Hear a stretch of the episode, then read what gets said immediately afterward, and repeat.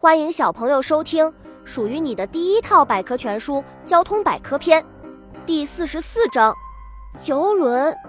游轮就是专门用来运输液体的。虽然它的名字是游轮，但运载对象却不仅仅只是油，它也可以用来运输其他液体。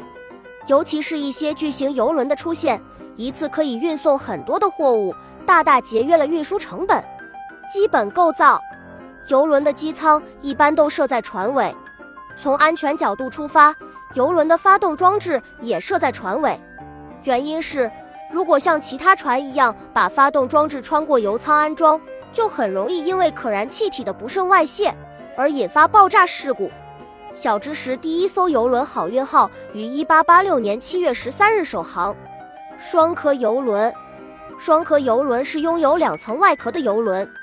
建造双壳游轮的动机是提高其安全性，防止油外泄。但两层船壳之间的空间也常常需要抽入海水，按照船载货的情况来平衡船身。特别的游轮，游轮有时候还可以根据需要接受其他任务，负责运输其他液体。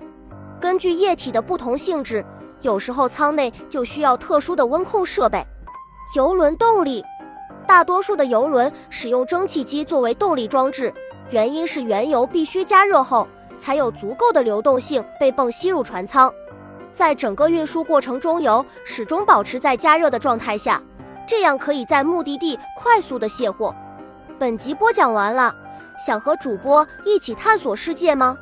关注主播主页，更多精彩内容等着你。